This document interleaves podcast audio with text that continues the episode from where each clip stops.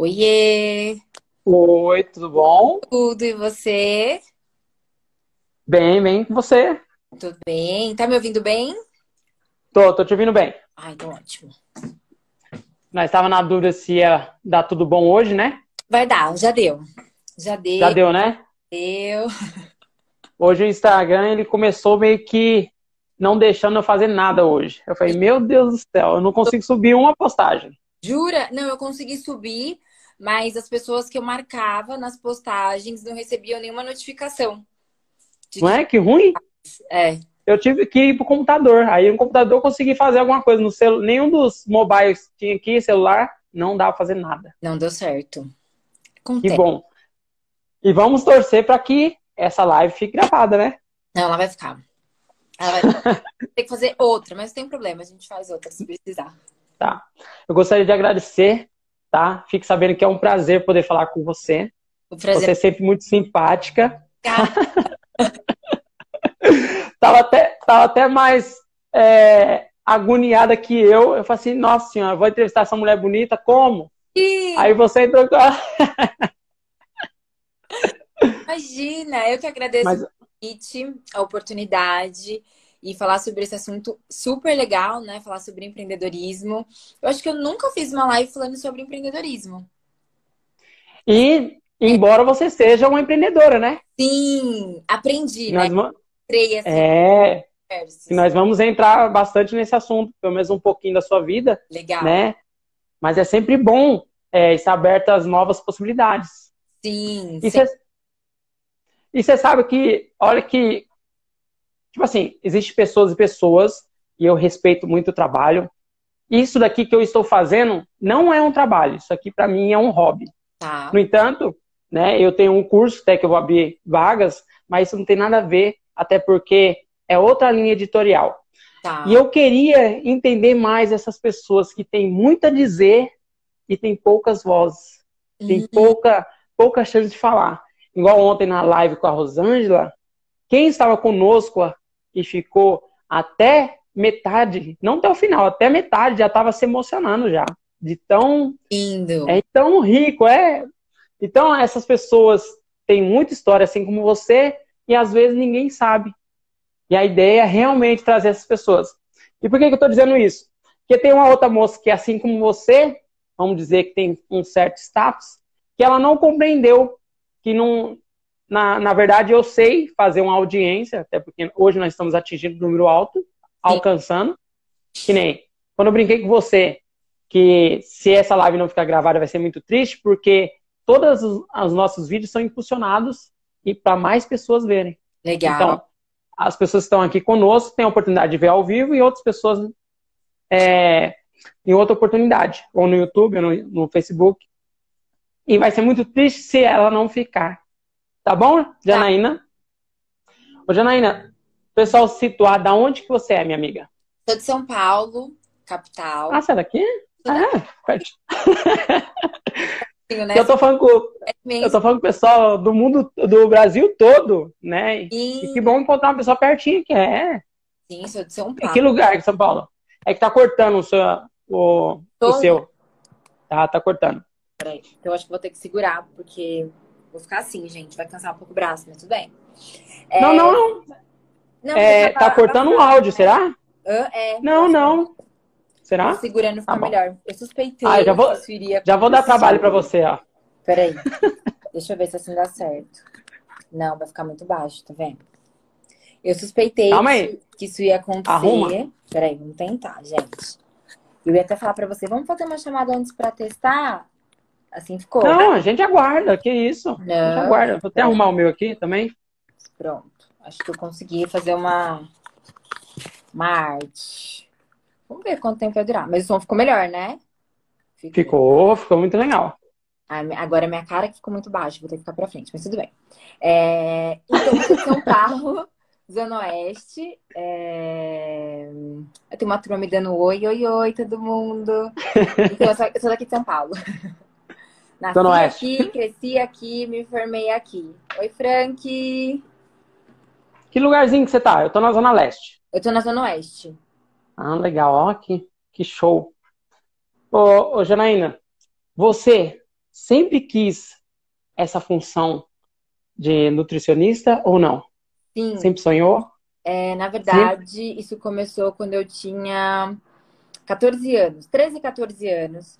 Eu queria fazer 13, um curso... 14 anos? É, eu queria fazer um curso técnico de nutrição, porque minha mãe é técnica em nutrição. E aí eu lembro que eu comecei a azucrinar minha mãe, tipo, mãe, deixa eu prestar uma prova, vou prestar uma prova pra fazer e tal. E minha mãe falou assim, não, porque se você não gostar, o que, que você vai fazer depois? Aquela coisa toda. toda. Aí ela falou assim: você quer fazer um curso técnico? Eu queria trabalhar, né? Ela falou assim: então faz gestão empresarial, que você vai ter noção de administração, qualquer área que você seguir depois, tá ok. Aí tudo bem, fui fazer curso de gestão empresarial. E eu lembro da minha primeira ah. aula na, na ah. no curso, a gente tinha que se apresentar e contar o que queria ser. E eu só falava de nutrição, que meu sonho era ser nutricionista. Na época tinha aquelas revistas de meninas, sabe? Tipo, capricho e tal. E aí eu ficava muito. Eu gostava assim, meu cabelo tá com ponta dupla, porque ainda não tinha internet, né? Então nessas revistas tinham, tipo, ah, consuma mais vitamina A. Aí lá ia eu.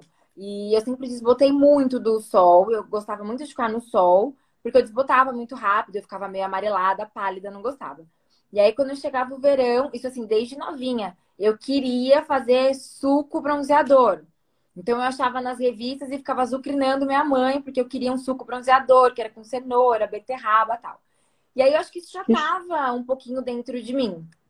E aí, nessa é. primeira aula, eu me apresentei e eu falei que eu queria ser nutricionista, tal.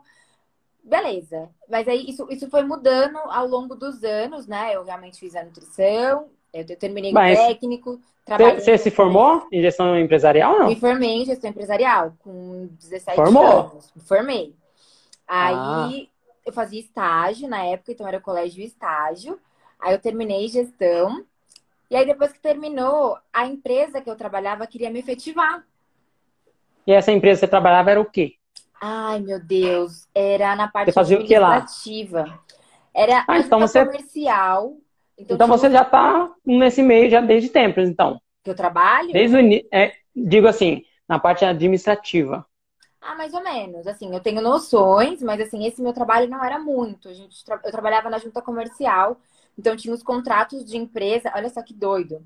Vem aquele blocão de contrato e a gente tinha que microfilmar para depois olhar. Olha Nossa. só. Sim. Gente, obrigada, internet né? E aí a gente tinha que microfilmar isso, tinha todo um processo de você olhar o número de folhas que tinham, de você tirar os grampos, ver o que era tinha. lixo que não precisava ser microfilmado e o que era. E aí teve um processo seletivo nessa empresa, que na verdade esse processo seletivo, cada setor tinha que indicar um ou dois estagiários. Mas era para indicar estagiário de oito horas, que era o estagiário que trabalhava, que fazia a faculdade já. E uhum. meu estágio era de seis horas. E a minha chefe me indicou, porque ela falou que, que achava que eu tinha um perfil. Imagina, todo mundo com seus 17, 18 anos, eu lá com meus 16, eu acho que eu tinha 16, para concorrer à vaga. E aí eu não passei para essa vaga, mas eles falaram assim: ó, a gente tem interesse que você fique com a gente, mas é, para você ficar com a gente depois, você precisa entrar numa faculdade na área administrativa. Eu pensei, meu Deus, e a nutrição? Aí tudo bem. Aí Sim. eu fiquei pensando, coloquei na balança, cheguei a pensar em relações públicas, aí desisti do estágio no, no eu lembro que eu ia prestar FUVEST, então meu estágio era até dezembro, no começo de novembro eu saí, porque tinha FUVEST no final de novembro, e aí eu tinha TCC para apresentar do... E, e, e, isso daí era mais, foi mais ou menos em que época? Você lembra a data? A data assim do ano? Ai, meu Deus. Olha só, meu Não, porque assim, 2006. É que, é que a mulher novinha dessa. Não, não é tão nova, gente. Saber. A cara engana não. muito. Não, essa corzinha aqui, ela, ela é abençoada. É. Né? É. Foi em 2006. É muito. Eu me formei no colégio em 2006. Isso. 2006. Eu acho que foi hum. isso. É, 2006. Aí eu pensei bem e falei, hum. não. E tinha o TCC do colégio. Era um projeto, tipo aquele programa do Roberto Justus o, Sim, o aprendiz, o aprendiz. O nosso era os executivos. A gente tinha que montar um plano de negócio, fazer um evento. Nossa, era uma coisa assim, mega hard para uma turminha de 17 anos, vamos dizer. É. E a aí, minha chora quando, quando teve um trabalho de marketing, ela chorou. É tenso. A gente teve que promover o evento. E aí, o melhor grupo, quem ganhasse essa competição, eram quatro grupos, ia promover o evento mesmo. E aí, meu grupo ganhou. Olha a responsabilidade. a gente teve que promover o evento mesmo. Mas, assim, foi um super aprendizado. Super. E Não, aí, É, um- crescimento, né? E um senso de, de, de- do todo que leva uma campanha, né? sim. Nossa, muito show. Aí eu- não quis desistir da nutrição. Aí eu falei, não, eu quero ser. Mas, Pelo visto, a, a era uma paixão, né? Era, era uma coisa desde criança. Só que assim, o engraçado é que eu, eu fiz nutrição e o meu irmão fez gastronomia. Mas assim, o meu irmão, desde pequeno, ele ia pra cozinha. Então eu lembro do meu irmão com três anos, ele entrava na cozinha pra fazer receita. Então eu lembro que ele, ele aprendeu uma receita no colégio, ele fazia em casa no final de semana. Eu nunca fui essa de ficar muito na cozinha. De, desculpa, de Vocês em dois? cozinhar. Somos em Vocês três. são em dois. Em três. Três, três irmãos. Isso. E antes de você concluir isso aí, me parece que você vem de uma família muito bem estruturada. Sim. Olha. Então, é, por que, que eu estou dizendo isso? Porque faz diferença, querendo ou Muito. não. Muito, muito. É, Né? Essa questão de. Quando a gente fala muito na parte de educação, de, até no empreendedorismo, né? Essa questão da base, você ter um suporte familiar, eu acho que realmente faz a diferença. E pelo visto, sua mãe era esse balizador, né? Na verdade, era assim: minha mãe era, vai pro mundo, sabe? Sim. O meu pai, ele era aquele que incentivava, tipo assim, mas vale a pena? Você vai fazer isso mesmo? Minha mãe, ah, não, tem que crescer, vai. É pra não sei o que, vai, sabe? Eu era bem Passa. medrosa, eu lembro, assim, bem insegura com várias coisas. Minha mãe, tipo, vai, é pra fazer. Aí, quando eu terminei o colégio, olha só, eu tinha passado na faculdade. Prestei vestibular, né? Obviamente, eu Uhum, queria fazer obviamente. faculdade com 17 anos, entrar na faculdade. E aí, eu entrei na faculdade e as aulas começavam em fevereiro. Tipo, eu fiz a matrícula na faculdade antes de terminar o colégio, pra você ter uma ideia. Nossa, Porque eu passei, Que- eu já tava naquela que show! coisa. Eu quero fazer, não sei o que, não sei o que lá. Tá.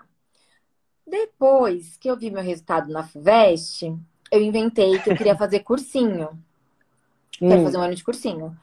Aí meu pai falou assim, mas você vai fazer um ano de cursinho pra quê? Não sei o que, já tá na faculdade, já entra logo na faculdade, né, tal. Não. Lá vai eu, um mês antes de começar as aulas e tranca E qual que era o faculdade. intuito? De trancar a Qual que era o faculdade? intuito? Não, de fazer o, o- o cursinho. Eu queria tentar FUVEST. Ah, Na minha cabeça, o que, que eu pensava? Eu não. é, como eu trabalhava e estudava, na época do colégio, eu pensava assim, eu não consegui me dedicar 100%. Porque quem quer FUVEST é focado em Aham. FUVEST, em estudo, né? Então eu fiquei É. com, com isso na cabeça. Então eu quis tentar. Tipo, você sabe aquela coisa? Vamos ver, pra não ficar com aquela dúvida o resto da vida. E se? Então eu fiz um ano de cursinho. Que é a dúvida que mata, né? É. Aí eu fiz um ano de cursinho, aí não teve jeito, não passou na FUVEST mesmo. E aí eu prestei vestibular de novo, aí passei de novo na faculdade. Mas dessa vez foi? Particular de novo. Sim, mas qual faculdade? Ah, nutrição. Nutrição sempre mesmo? Nutrição. Ah, sempre. que é onde você buscava. É, Aquela- Aquele sonho, aquela paixão. sim. Sempre Tá. nutrição. E aí, na empresa onde você estava, você permaneceu quanto tempo lá? Ah, eu lembro, a gente podia começar a trabalhar, acho que era com 16 anos. Então eu lembro que eu fiz 16, 10 dias depois eu comecei a trabalhar. Eu acho que eu fiquei um ano e meio. É, eu fiquei um ano e meio lá. Então, do segundo ano, da metade do segundo ano do colegial até o final do colegial, eu trabalhei nessa empresa. Hum, que legal. Que foi o seu primeiro emprego, né? Foi meu primeiro emprego. E depois disso, teve um outro segundo emprego ou não? Nossa, Você já partiu para a sua área? Não, imagina. É, aí eu entrei na faculdade. Entrei Sim. na faculdade e vem o dilema. Temos que pagar uma faculdade. E aí meus pais falaram assim, foram bem claros. Você quer entrar na faculdade, tudo bem, a gente te ajuda, mas assim, não dá pra gente bancar a mensalidade inteira, então você vai ter que trabalhar. Aí eu pensei, eu já tenho um curso Depa- técnico, Para mim me situar, quanto que é uma faculdade? Quem quer cursar hoje? é que eu não sei quanto que tá hoje o curso de nutrição. Uma média. Em Assim, média. Eu acho que já tá mais de mil. Naquela época ainda não era isso. Por que, que eu estou falando isso? Perguntando isso para você? Porque quem ouve acha que é uma faculdade mediana e não é. E realmente, realmente emprega, para quem não tem um poder aquisitivo, emprega o quê? Muito esforço. Demais. Muita, muita paixão, muita força de vontade. E tem aquela, né? Quem quer, dá um jeito. Dá um jeito. Quem não quer, arruma uma desculpa. É bem isso. Né? Isso. E você foi lá e arrumou um jeito. Arrumei um jeito. Aí meus pais falaram, vai ter que trabalhar. Beleza. Aí eu pensei, Foi trabalhar. eu tenho um, um colegial técnico, né? Sou técnica em gestão empresarial. Claro que eu vou arranjar emprego rápido. Não, não consegui nada. Aí abri um shopping aqui perto, hum. perto de onde eu morava, com os meus pais. Sim. E aí eu saí entregando currículo no shopping. E aí uma loja me chamou. E aí eu comecei a trabalhar no Boticário. E aí eu trabalhei bem... no Boticário e eu lembro do meu Bem seu perfil. É. Aí meus pais falaram assim, tipo, você vai, você vai mesmo? Eu falei, vou, né? Tipo, preciso pagar a faculdade. E aí, aí eles falaram, ah, mas é puxado, fica lá por um tempo, quando você arrumar alguma coisa na sua área, você sai. Beleza, entrei no Boticário, isso já foi em 2008. 2008, dois anos depois? Isso, é, porque eu fiz um ano de cursinho, né? Aí uhum. no outro ano entrei na faculdade e entrei no Boticário. Lá a gente trabalhava como se não houvesse amanhã. Então eu entrava às 10 da manhã, na verdade, a loja abria às 10 da manhã, eu saía às 6 e entrava na faculdade 6 e meia na Bresser. Só para quem não é de São Paulo entender, era assim: eu tinha que pegar um ônibus, depois o metrô, e era horário de pico. Então tinha dia que eu não conseguia entrar no metrô para chegar Puxado, às 6 né? e meia na faculdade. E eu tinha uma chefe que ela era assim: ó, deu 6 horas, em teoria, é o seu horário, você pode sair. A minha tia está aqui para confirmar tudo isso. Deu seis horas, você pode sair do trabalho. Ela não. Ela ia dar uma volta no shopping, você tinha que avisar para ela que você estava saindo. Tipo, ó, oh, deu meu horário, posso ir? E tinha dia que ela segurava a gente. Então, assim, era enlouquecedor a minha vida.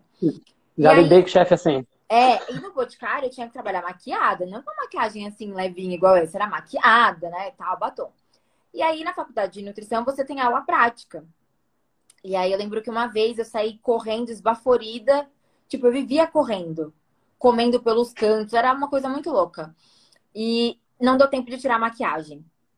E tinha Eita. aula de laboratório, alguma coisa assim. E aí eu acabei chegando atrasada na aula. Alguém se jogou na via do metrô. Então, tipo, a aula começava às seis e pouco, eu cheguei às sete e vinte.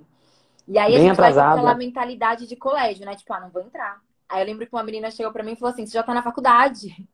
Você pode entrar. É, você não pode vai entrar. entrar. Se o professor falar, não entra. Entrei. O professor chegou e falou que eu tinha entrado atrasada porque eu tava no barzinho. Porque eu tava marcada, ah, né? Sim, Obviamente. sim, sim. Aí eu fiquei tão irritada com ele que eu falei assim: não, eu não tava no barzinho, eu tava trabalhando mesmo. Mas assim, eu falei assim: ah, eu não tinha nem que ter a satisfação da minha vida, mas é que eu trabalho no Boticário, eu saio de lá seis horas e tenho que entrar aqui seis e meia. E não deu tempo sim. de tirar a maquiagem no meio do caminho. Tipo assim, eu tirava só a sombra.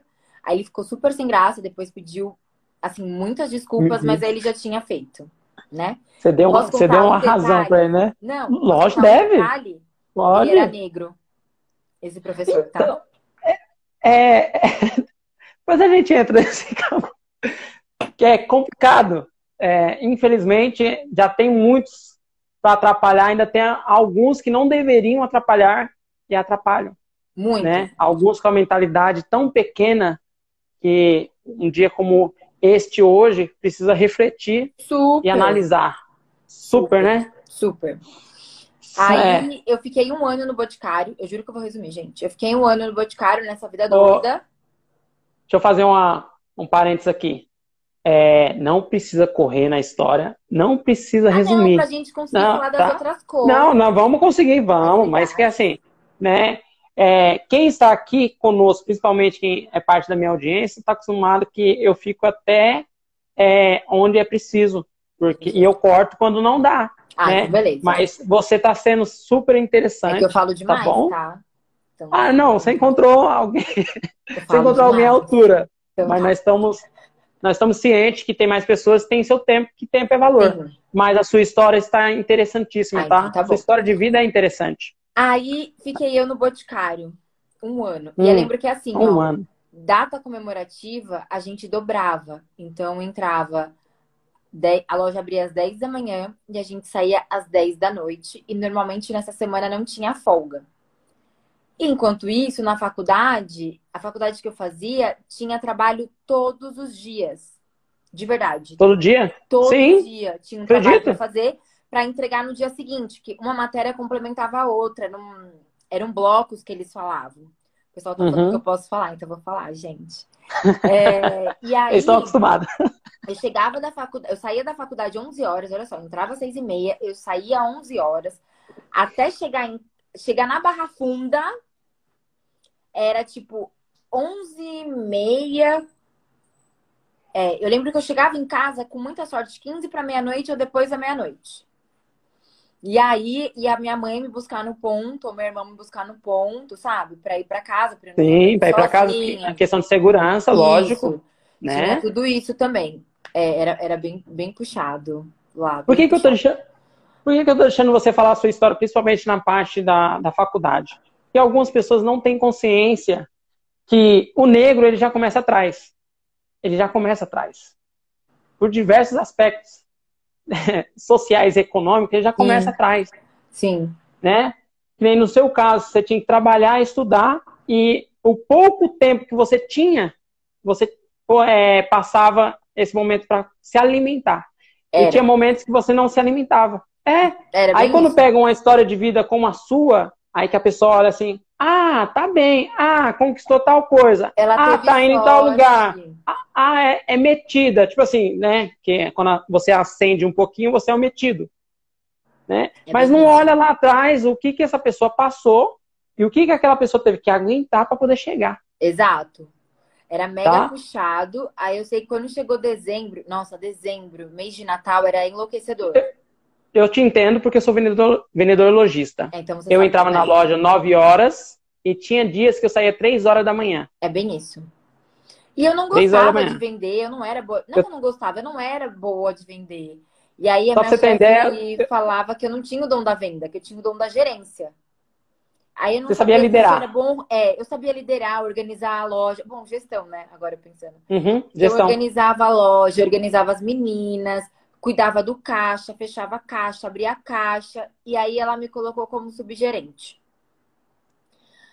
Quando eu pedi para sair, eu lembro que eu falei para ela que eu não tava aguentando mais, porque a minha prioridade era a faculdade e eu precisava de um emprego que eu conseguisse conciliar com a faculdade porque eu não sei como que eu não peguei DP, que eu não pegava DP.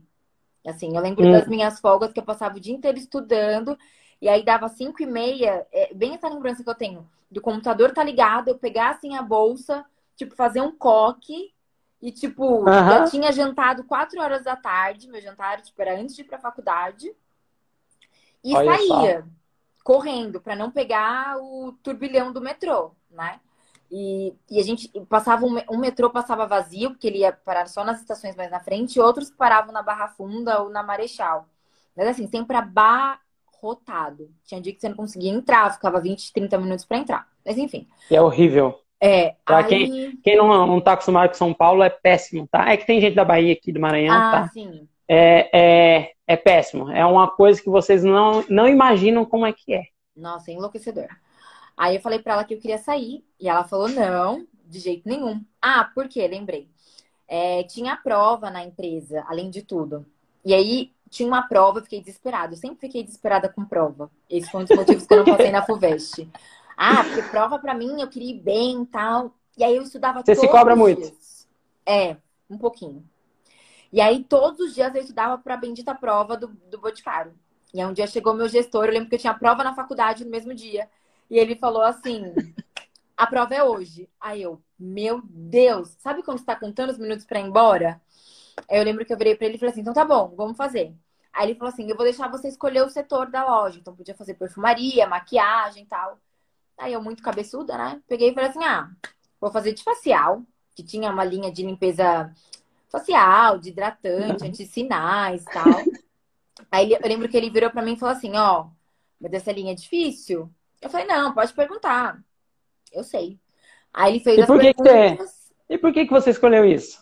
Eu gostava. Porque eu lido muito com vaidade. Eu lido muito com vaidade. O que eu entendo muito, principalmente quando eu vou lidar com alguma situação, primeira coisa que eu vejo é em relação à vaidade da pessoa, que é algo que entrega muito.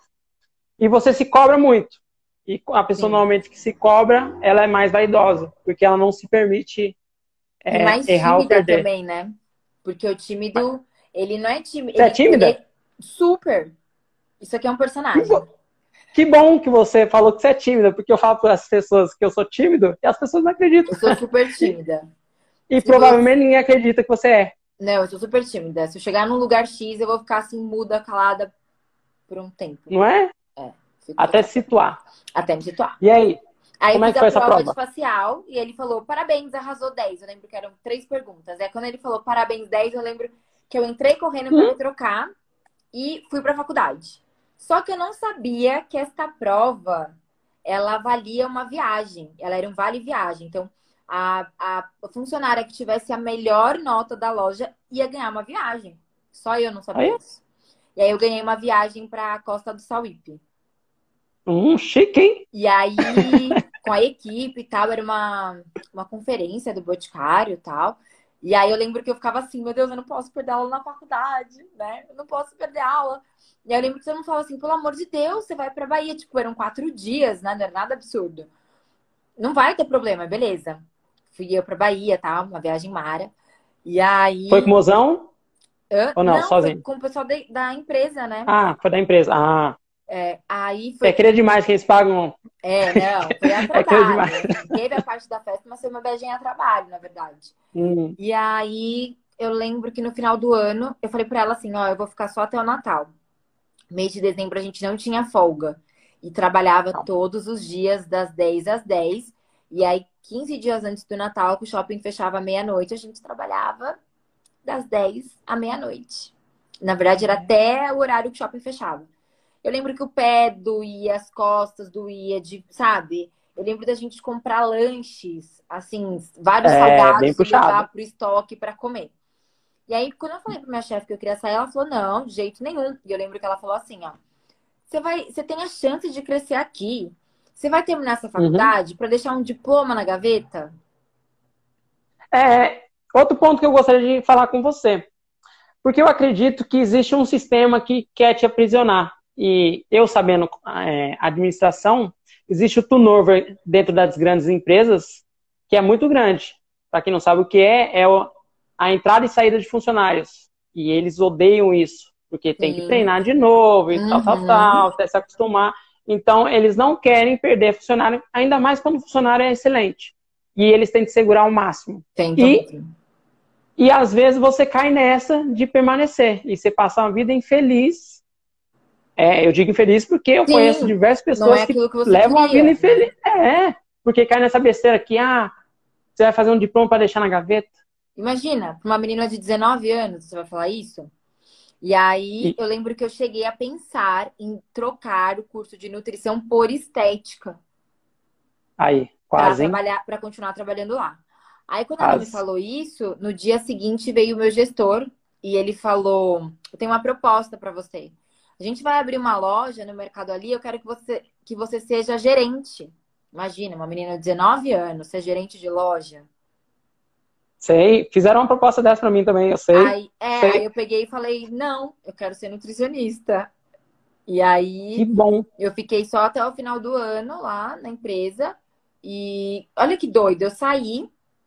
E quando hum. tinha a data comemorativa, eles precisavam de uma equipe extra, né? Porque, tipo, só as meninas da loja não davam conta.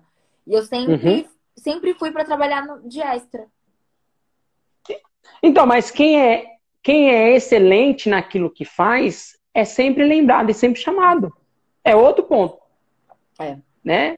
Que nem. É, tem pessoas que não sabem aquilo que quer e ficam aceitando aquilo que os outros dão. Sim, como é. você é, como você vem de uma família bem estruturada, que vale ressaltar, até porque você que está conosco, você precisa entender que você é o reflexo dos seus filhos. Sim. O que vai acontecer com os seus filhos é o que você determina dentro de sua casa. Sim. Né? E você já ainda teve é, essa importância dentro de casa e que você já sabia o que você queria da vida, querendo ou não. Sim. E aí, como é que foi a saída? Você aí... fez alguns extra, né? Mas. É, aí saí. E aí chegou Isso foi o quê? Em 2010, mais ou menos, né? É. Verdade. Aqui, ó. A, a tá falando que também saiu, ela fazia extra. E hoje, acho que, se não me engano, ela é enfermeira. É, aí, tem que sair. É, aí eu saí de lá. e aí o que aconteceu? Começou a apertar as contas, né? Tipo, eu entrei na faculdade, mas eu tinha que trabalhar para pagar. E eu achei que fosse arrumar estágio, alguma coisa. Não arrumei nada. E aí eu lembro que eu acabei transferindo de faculdade. E quando eu transferi de faculdade, por eu estar transferindo, eles, eles me deram uma porcentagem de bolsa, porque eu estava vindo da maior concorrente deles. Hum, legal. E aí, essa outra faculdade era bem perto de casa. É beleza, mas assim, era uma porcentagem muito pequena de bolsa. Aí, para ajudar mais, quando você muda de faculdade, eles falam assim para você: a gente tem que bater as grades. Se se não bater diferente, você tem que voltar um ano. Eu já tava no, eu saí de uma faculdade para outra, eu tava no quarto, eu ia entrar no quarto semestre, então assim, já tinha feito um ano e meio. Aí meus pais falaram: se for para voltar um ano, fica onde você tá. E aí a gente se vira. Tá bom. Aí tive que fazer uma entrevista com a coordenadora do curso. Porque ela ia fazer eu voltar. E aí, quando eu fiz a entrevista com ela, ela falou assim: não, você não tem nenhuma DP, nunca teve DP. Vamos fazer o seguinte: você entra aqui no quarto semestre, que era o que você estaria, e é, você faz adaptação. Só que o que aconteceu? Eu fazia as adaptações das matérias de manhã e o meu semestre à noite. Eita! Tá e puxado aí, também. Ficou puxado. E aí, uhum. meus pais falaram assim: ó, então a gente segura por um tempo. E eu lembro que acho que nesse período meu irmão entrou na faculdade ainda para ajudar. E aí, meu irmão, meu irmão, tipo, foi trabalhar já também para pagar a faculdade dele. E aí meus pais foram meio que me ajudando naquele aperto, né? Beleza. Aí, que bom, né? É, aí teve um estágio. Meu estágio de nutrição era muito baixo o valor de salário, era tipo 400 reais, 300 reais, era muito baixo. E aí surgiu um estágio que o salário era 800 reais. Opa! Nossa, pagaria minha faculdade. Já, já é um saltinho, né? É. Aí eu, fiz, eu fiquei com esse estágio na cabeça. Foi um processo seletivo super longo. Então ele foi de agosto e eu acho que eu só comecei lá em novembro, dezembro. Eram três. Pelo visto você, pelo visto você é muito competitiva. Não, eu precisava do dinheiro. Não, mas competitivo que eu digo assim, você não entra para perder. Não. Você quando coloca uma coisa, quando você coloca uma coisa na cabeça, pelo que eu entendi na sua trajetória de vida, você pode até é que, assim, falar que não, mas eu, eu sei o que eu quero, na verdade. Então, então eu diria que eu sou muito determinada. Ah, então vamos trocar. É. Competitivo por determinada. É. Então, hum. tipo, quando eu sei o que eu quero, eu sei onde eu quero chegar, tipo, a meta é tal. E às vezes eu nem percebo isso. É, eu costumo falar que às vezes a mente atrai, a energia atrai, tem coisas que vão acontecendo na minha vida que eu falo assim, gente, tipo, é, eu desejei isso, mas eu não fiz nada por isso. Eu sempre penso. Começa primeiro aqui, né? É, total. E você acha que você não fez, mas você fez. Exatamente. Aí eu consegui esse estágio, e esse estágio ficava, tipo, a 10 minutos da minha casa e a 15 minutos da faculdade. Então era bem no meio do caminho entre minha casa e a faculdade. E aí a minha Show. chefe era muito maravilhosa. Então a gente mexia muito nos meus horários. Tinha dia que eu ia para a faculdade, fazia uma matéria, eu ia para o estágio, depois ia para a faculdade à noite, então a gente super conseguiu deixar flexível. Aí chega o nosso amado último ano. O último ano de nutrição é só estágio, não tem aula. E eu já tinha hum. estágio. Então, meus estágios ficavam rodando de horário. E minha chefe, mega maravilhosa de novo, falava assim: não, Jana, não tem problema, a gente mexe. Porque, como meu estágio remunerado era numa faculdade, eu tinha trabalho para fazer de manhã, de tarde ou à noite.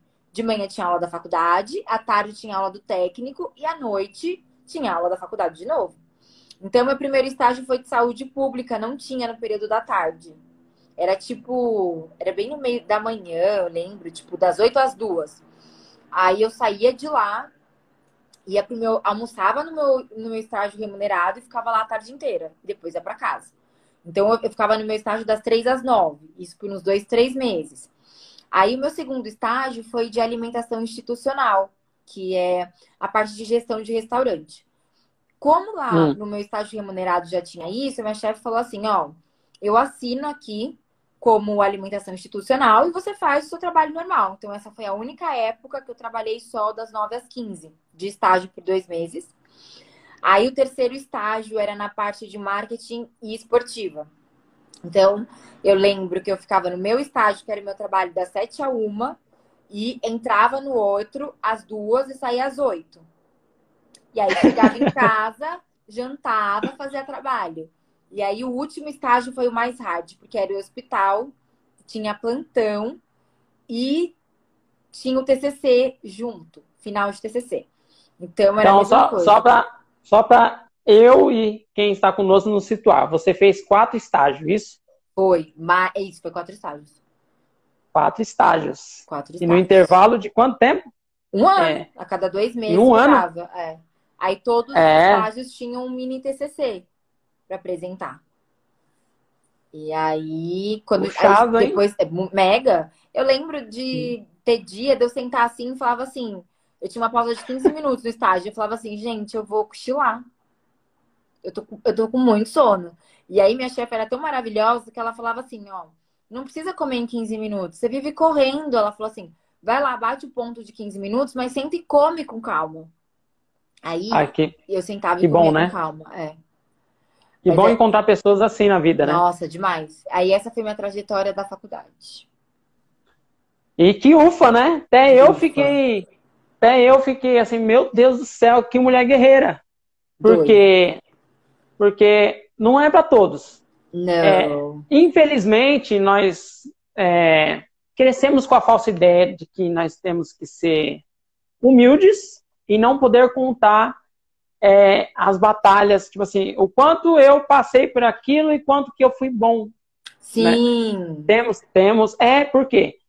Porque a maioria das pessoas estão acostumadas a desistir no meio do caminho. A maioria das pessoas não contam o que vai acontecer ou o que vai fazer, porque tem medo de não fazer, e os outros falam assim, nossa, você começou e não terminou. É bem isso. Mas você já sabia bem o que você queria e foi lá. E conquistou. Hum. Que show! Show! E eu falo, e essa é uma história para quê? Para mim contar para minhas filhas. Eu tenho três meninas e Ai, que demais! Você... É, porque se eu contasse a sua história para minha filha mais velha que tem 16 anos, ela vai entender, é, ela vai entender o quanto que eu cobro ela em relação a saber aonde você quer chegar. Exato. E o quanto antes, né, ô Janaína? Melhor. Melhor. Melhor. Porque a vida, quanto mais você é, deixa ela passar, mais você vai ficando medroso, né? Uhum. não é? Super. Mas, e não precisa ter esse medo, porque a vida, nem, na época dos nossos avós, a expectativa de vida era 45 anos. Exato. Hoje não. Não precisamos correr. Tem Sim. muita, muita água para rolar. Tem muita água para rolar. Então, aí você já saiu da, do estágio é, pro ponto onde você está hoje ou não? Você foi trabalhar pra, em outra coisa? Aí eu saí do estágio, olha que loucura. Terminei a faculdade, né? Aí eu e meu irmão a gente se formou no mesmo ano, porque o curso dele era de dois anos. E a gente fez aquele UFA, né?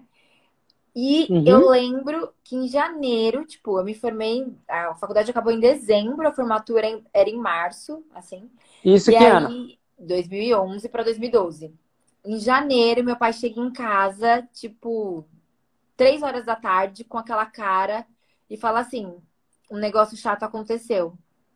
A gente hum. o quê? Foi mandado embora. Pronto. O que a gente pai. achou que ia ter um tempo de sossego, beleza, começamos a pensar. E aí eu lembro que nesse. Eh, eu sempre quis, na verdade, assim, na faculdade, eu tinha três linhas que eu queria seguir. Ser nutricionista pediátrica, então eu queria trabalhar com criança, ou a parte hum. de nutrição estética. Só que naquela época, trabalhar com nutrição estética era fútil. Tipo, você vai trabalhar com celulite, sabe? É, não aceitar o padrão das pessoas tal. E aí uhum. eu queria muito ter sido efetivada no, no hospital que eu fiz estágio, que era um hospital pediátrico, e que eu azucrinei a minha professora de estágio para me colocar naquele hospital. Aí eu fiz estágio lá. Aí eu lembro que a minha chefe do meu estágio remunerado, que era de gestão de restaurante, me, me convidou para trabalhar lá com ela como assistente e quando eu fechei com ela, que foi assim, a hora que meu pai chegou e falou, fui mandada embora, eu fechei com ela. Assim, não passou 10 minutos, o pessoal do hospital me ligou. do hospital que eu tanto queria. Queria. Me ligou falando, Jana, tem uma vaga tal, tal, tal. Não dava mais pra trocar. Aí eu falei, putz, não dá, perdi. Al alguém apostou em você e você não vai. É, não já vai, tinha é, fechado é. tudo. E assim, a minha chefe, ela falou assim, tem que ser você, minha chefe, porque você ficou aqui um ano e meio, você já entende tudo bem. Quando eu cheguei lá, é, eu não curti, não era o que eu curtia.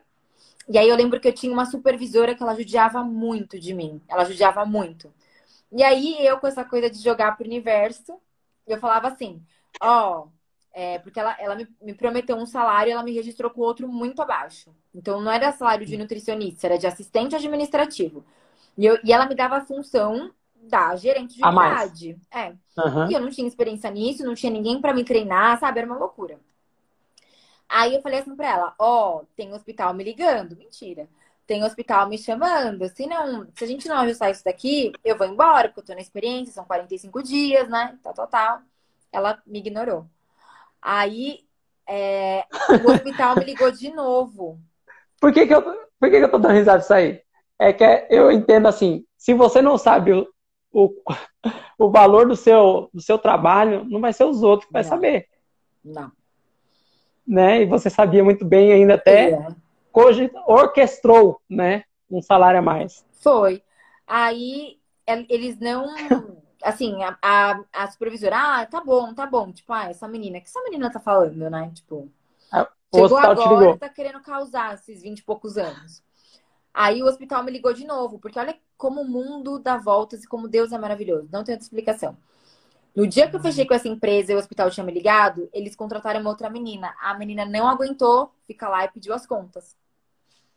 Aí, Aí a, a supervisora do meu estágio, quando eu fiz estágio lá, me ligou e falou assim: Jana, cê- você não quer, não tem interesse? Aí eu falei pra ela: Ah, tô trabalhando em tal lugar. Você tá gostando? Não. Ah, vem fazer a prova, faz a prova pelo menos e a gente vê. Aí eu fui, fiz a Hum. prova, passei na prova. O salário era um salário de Nutri, a função era a função de Nutri, que eu queria trabalhar em um hospital. E aí eu que fui. bom, né? Aí eu fui, porque era o hospital pediátrico. E eu lembro que eu ficava das seis às duas no começo, depois meu horário mudou, foi para as duas às dez da noite. Uhum. E aí eu tava era feliz da vida. Era Não, próximo de casa, né? não. O ônibus demorava para passar, eu nunca saía 10 horas para fechar o plantão. É, tinha dia que eu saía 10 e meia, 11 horas. É, imagina, o hospital começava Mas- a internar às 8 da noite, eu sozinha lá embaixo. E era um monte de gente Hum. ligando, pedindo dieta, enfermeira alterando dieta, mãe pedindo mamadeira. Era uma coisa. Então eu nunca saía no Mas-. Mas era onde você queria estar. Por um Até então. tempo foi. Até- Não, até então era. Era, era o emprego dos meus sonhos. Aí você ficou quanto tempo lá? Ai, eu fiquei acho que um ano e meio no Sabará. Um ano e meio? Tá. Foi. E o que não tava bom lá nesse hospital? Além de- dessa correria. Não, a correria já tava, já tava claro Não, a correria, a cabeça correria, a que eu correria é bom, mas tipo assim. Mas assim, Mas tem alguma não coisa que não tá bom. jantar, sabe? É, Então eu comecei a ter muita gastrite, dor de estômago. Aí com o tempo foi reorganizando a equipe, entrou mais uma Nutri pra me ajudar, foi ficando melhor, assim. Mas o que eu queria era ser Nutri clínica. Eu não queria Hum. só fazer a visita admissional do paciente. Eu queria calcular dieta, participar de equipe multidisciplinar. Tanto que, assim, o dia que eu mais gostava era quando eu tinha que cobrir o plantão da UTI. Porque, hum, apesar por de. quê? Ah, porque aí eu me sentia nutri mesmo, entendeu? Que você calculava dieta, debatia com o médico, fazia evolução. E na minha prática do dia a dia eu não fazia isso. Aí todo mundo fala, mas Hum. UTI é super complexo. Realmente, é mega complexo, tem histórias tristes, mas era lá que eu aprendia. Mas Mas- eu vou fazer uma, um adendo aí. Mas o, o topo, chegar no topo é complexo. Muito. Exige mais, né? Exige. Muito. Mas é muito bom, Sim, né? É muito bom. Porque, pelo que eu, é, eu entendi, você se sentia realizada. Tipo assim, estou fazendo aquilo que eu gosto e exatamente. estou demonstrando o meu conhecimento. É isso né? mesmo. Seria isso? Exatamente, exatamente. É. Muito legal. Aí, E aí você saiu de lá? porque terceirizaram o setor da nutrição. Então, ia vir uma empresa de fora, aí ia mudar salário. E eu falei assim, ah, eles vão contratar a gente e logo depois vão mandar embora. Porque é só pra gente passar Sim, é o, o é o que acontece, né? Aí eu lembro que eu cheguei em casa e contei, ai, ah, vão terceirizar a nutrição. Minha mãe falou, você vai fazer o quê? Vou sair. Eu lembro do meu pai falando assim, ó, e você vai fazer o quê da vida? Vou começar a atender. Meu pai, você sabe atender? Pai, sou nutricionista. Tem que saber atender. Aí em 2014 comecei a atender a domicílio. E tava tá. o boom da nutrição esportiva, sabe? Todo mundo só falava de suplemento, nananã. Aquela loucura. Beleza. Você surfou a onda? Como é que foi? Hã? Não. Aí eu esperei Como um é que foi onda? É, comecei a fazer muito ah. curso, né? Fiz curso de personal diet, curso de gestão, vários cursos. E aí, em 2015, eu entrei numa pós de nutrição esportiva funcional, que eu, eu sempre quis fazer pós de funcional. Mas quando eu trabalhava no hospital, é, os meus horários não batiam com pós, né? Tipo, as, a, os horários Tudo isso é para complementar o, complementar o seu know-how, é isso? É. é. Só para complementar. Ou tinha alguma coisa que você deveria fazer a mais que, eu... que realmente iria fazer diferença? Na pós? Ah, é. na faculdade a gente sai generalista e você pincela alguns temas, né? Então fala assim, você tem que escolher uma área de atuação e ser muito bom naquilo, porque quem sabe tudo não sabe nada. Isso mesmo. Entendeu? É, a, as pessoas buscam especialistas, né? É. Não, não eu, faz tudo. Exato. Aí eu fui estudar nutrição esportiva, beleza. Aí eu terminei a pós em 2016. E aí nessa época eu atendia numa clínica. É, em 2015 hum. eu entrei nessa clínica e comecei a atender convênio. E aí eu amava atender, mas eu atendia tipo das sete da manhã mas... às nove da noite.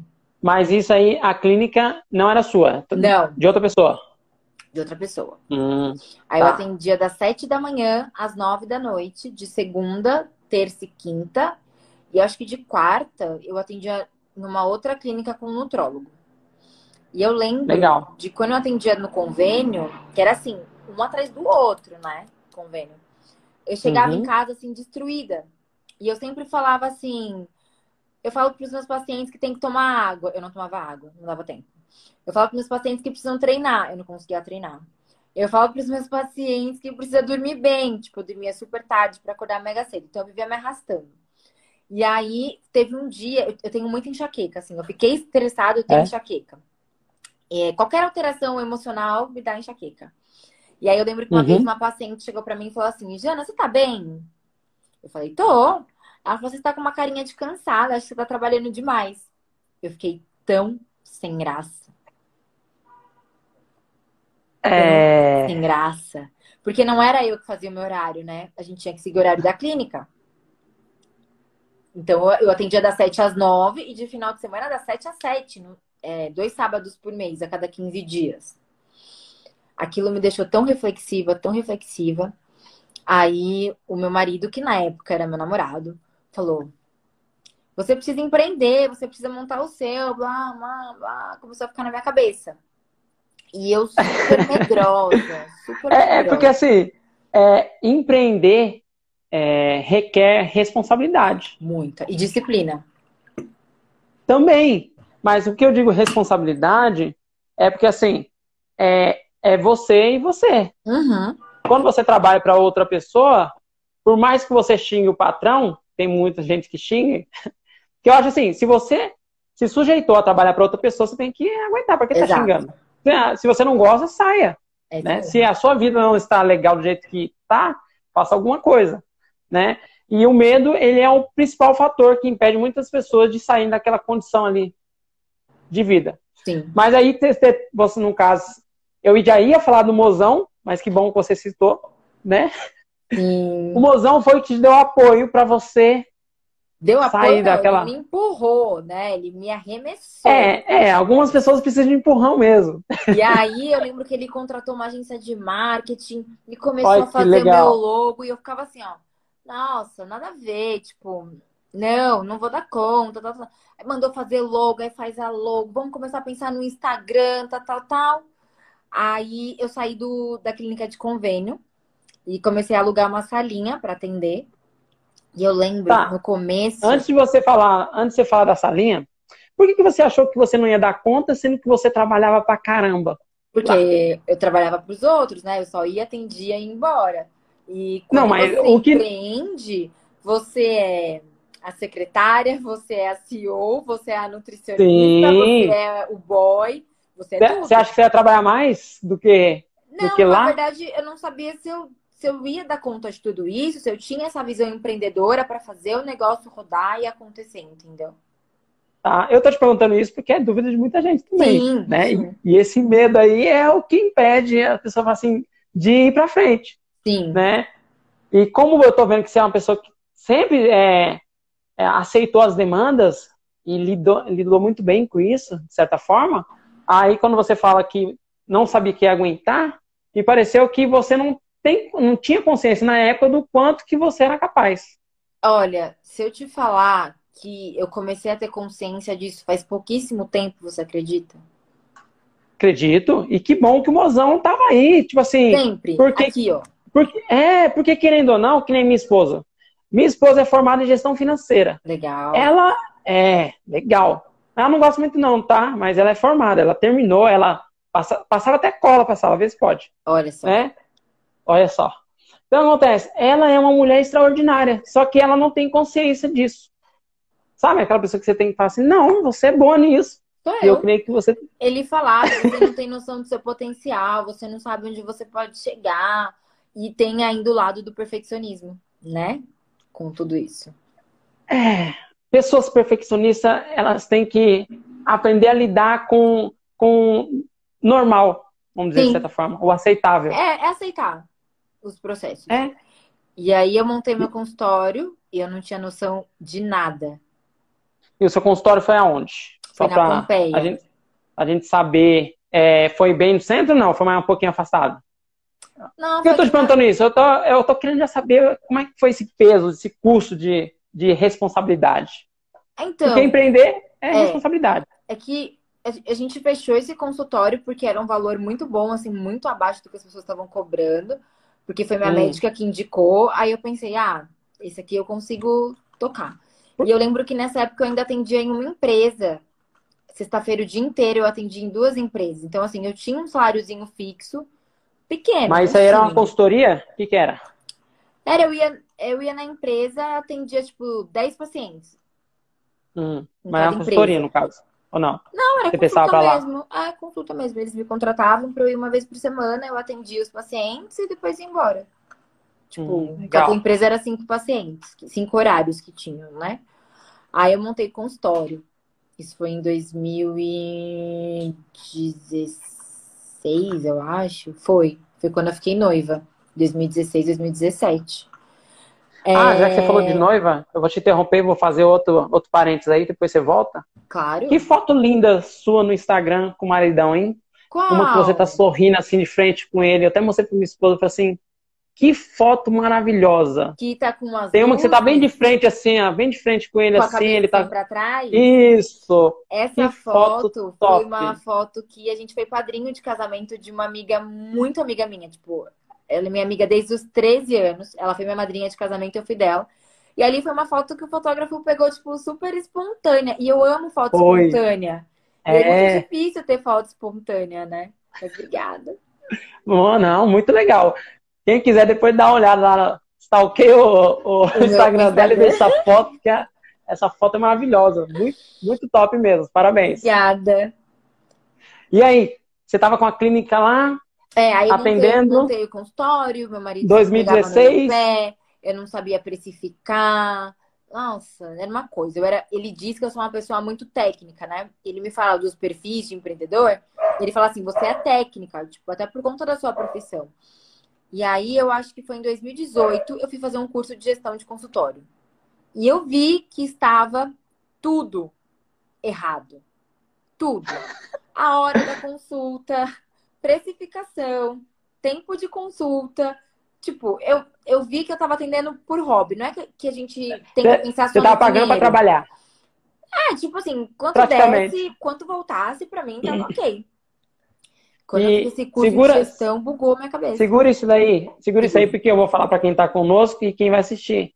Porque você se preparou. hoje quem pega, olha a sua vida ou olha o que você tem, você tem assim, eu acho errado olhar o bem material, mas eu digo assim, olhar aquilo que conquistou. Não entende o quão, não estou nem falando da parte da faculdade, mas eu digo nesse, nesse processo, porque você não se acomodou, você aceitou a, a demanda, atendia para outras empresas, no caso duas, e ainda no caso foi fazer um curso de gestão é, de consultório, para saber gerir o seu negócio. E a grande maioria das pessoas não sabe nem o que é um fluxo de caixa. É. Nossa Senhora. Né? E aí meu marido e pegava aí? muito no meu pé por conta disso, e ele falava que eu tinha que focar só no meu consultório. Não... Porque a impressão que eu tinha é que quando eu trabalhava em qualquer outra empresa, era uma muleta. Entendeu? Tipo assim, ah, eu já tenho fixo dali. Aí eu acho que foi em 2018 mesmo, quando eu comecei a fazer esse curso, eu saí das duas empresas. E aí eu comecei a viver de consultório. Aí você, você começou a ter foco principal o seu consultório. Foi. Ah, aí agora, agora ficou séria a brincadeira, né? Foi. Aí eu comecei a empreender de verdade. E aí? Como é que foi? Está sendo, né? É, não, por que, que eu disse como é que foi? Porque esses dois anos aconteceram muitas coisas ainda, né? Muitas. E aí, no começo foi mega desafiador. É, eu tinha medo de fazer reajuste de consulta, uh, eu tinha medo de passar valor de consulta. Ai, meu Deus, será que é muito? Será que é pouco? Eu fiz Fala uma um pesquisa de... com todas Fala um as dúvidas da. Nossa. Fala Primeiro que nesse curso eles falavam muito que você tinha que definir o seu nicho. E aí e... eu Como foi esse processo? Nossa, foi muito bom, porque é? eu gostava muito de saúde da mulher já e da parte de estética. E na verdade, assim, eu comecei a estudar saúde da mulher porque uma amiga minha seu, da faculdade. Seu nicho é saúde da mulher, é. isso? Uma amiga tá. minha da faculdade, ela fez faculdade comigo, ela falou assim: Joana, eu tô tentando engravidar há um ano e não consigo. E isso foi em 2017. E o meu TCC da pós foi sobre síndrome do ovário policístico. E ela tinha síndrome do ovário policístico. Eu fiquei morrendo de medo de atendê-la, porque ela era nutricionista, ela não clinicava, não praticava, mas assim, ela era uma das melhores alunas da sala. Aí ela, você sabe da dieta de síndrome do ovário policístico? Sei, me atende. Atendo. Acho que vai cair nosso vídeo, não vai? Não. O que então. apareceu para você? Não, não, eu que tô de olho no horário mesmo. Não, então, o Instagram, no início ele me derrubava uma hora. Hum. Só que eu acho que eu comecei a trazer tanta gente boa. É. É, agora ele me deixa. Ele Ai, vai me deixando. Então a gente vai ficando. Tá bom? Aí eu, eu atendi e ela engravidou. De primeira, assim. Ela não tava voando. é, o nome disso é, é, Você ganhou um testemunho e, no caso, um cliente para testemunhar e aprovar que você era boa. Foi. Né? E aí eu falei assim, gente, nutrição é muito mais do que só ganhar massa e emagrecer. E comecei a estudar isso. Eu acho que no ano passado eu comprei uns cinco cursos de saúde da mulher, mais após que eu estava fazendo. Eu acho que foi isso. E, e eu vou fazer um parênteses aqui, tá? Que é, querendo ou não. E tudo isso partiu de você ter feito o curso de gestão, foi. né?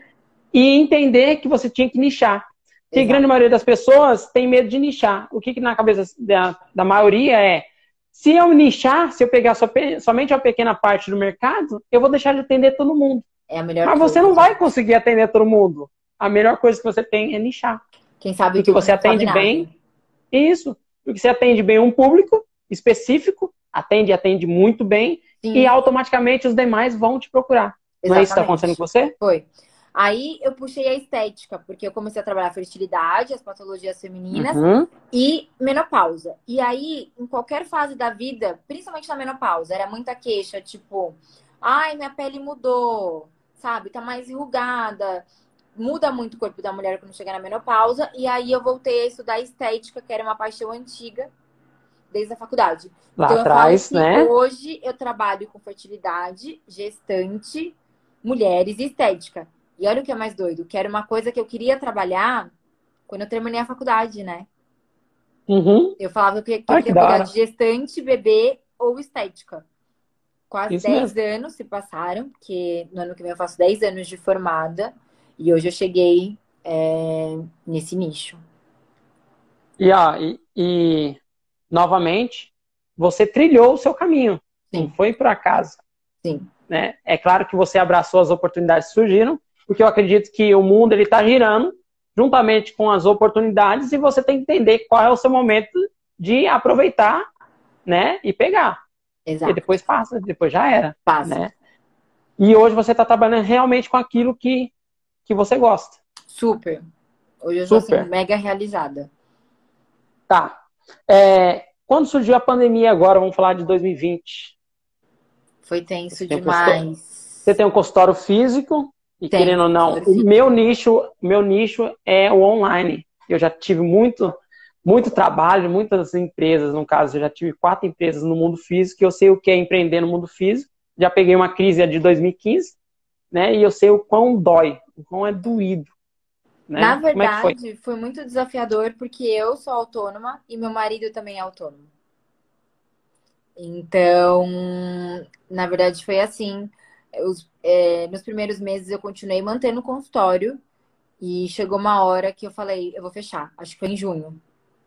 Eu vou fechar é. porque tá muita despesa. O meu público foi um público que não aderiu ao online. É, porque é um público voltado para estética, então eles querem sim fazer a bioimpedância, é, quer fazer dobra, não é só orientação, sabe? E tá tudo bem, né? Foi o público que eu nichei. Então, tá, para mim, para mim entender o que é pedância, ah, também quem está conosco é um exame que a gente é. faz no consultório, que ele pesa o paciente, ele faz a composição corporal também. Então ele vê o quanto hum. de músculo e quanto de gordura que ele tem. E a gente consegue ver se esse metabolismo tá rápido, tá devagar, sabe? E aí meu é. público gosta muito dessa questão de bioimpedância. A gente não, eu sempre incentivo não ficar pegando no peso, mas saber o uhum. quanto de gordura tem para questão de saúde, isso é muito importante. Então, online para mim foi assim, foi, foi, bem desafiador.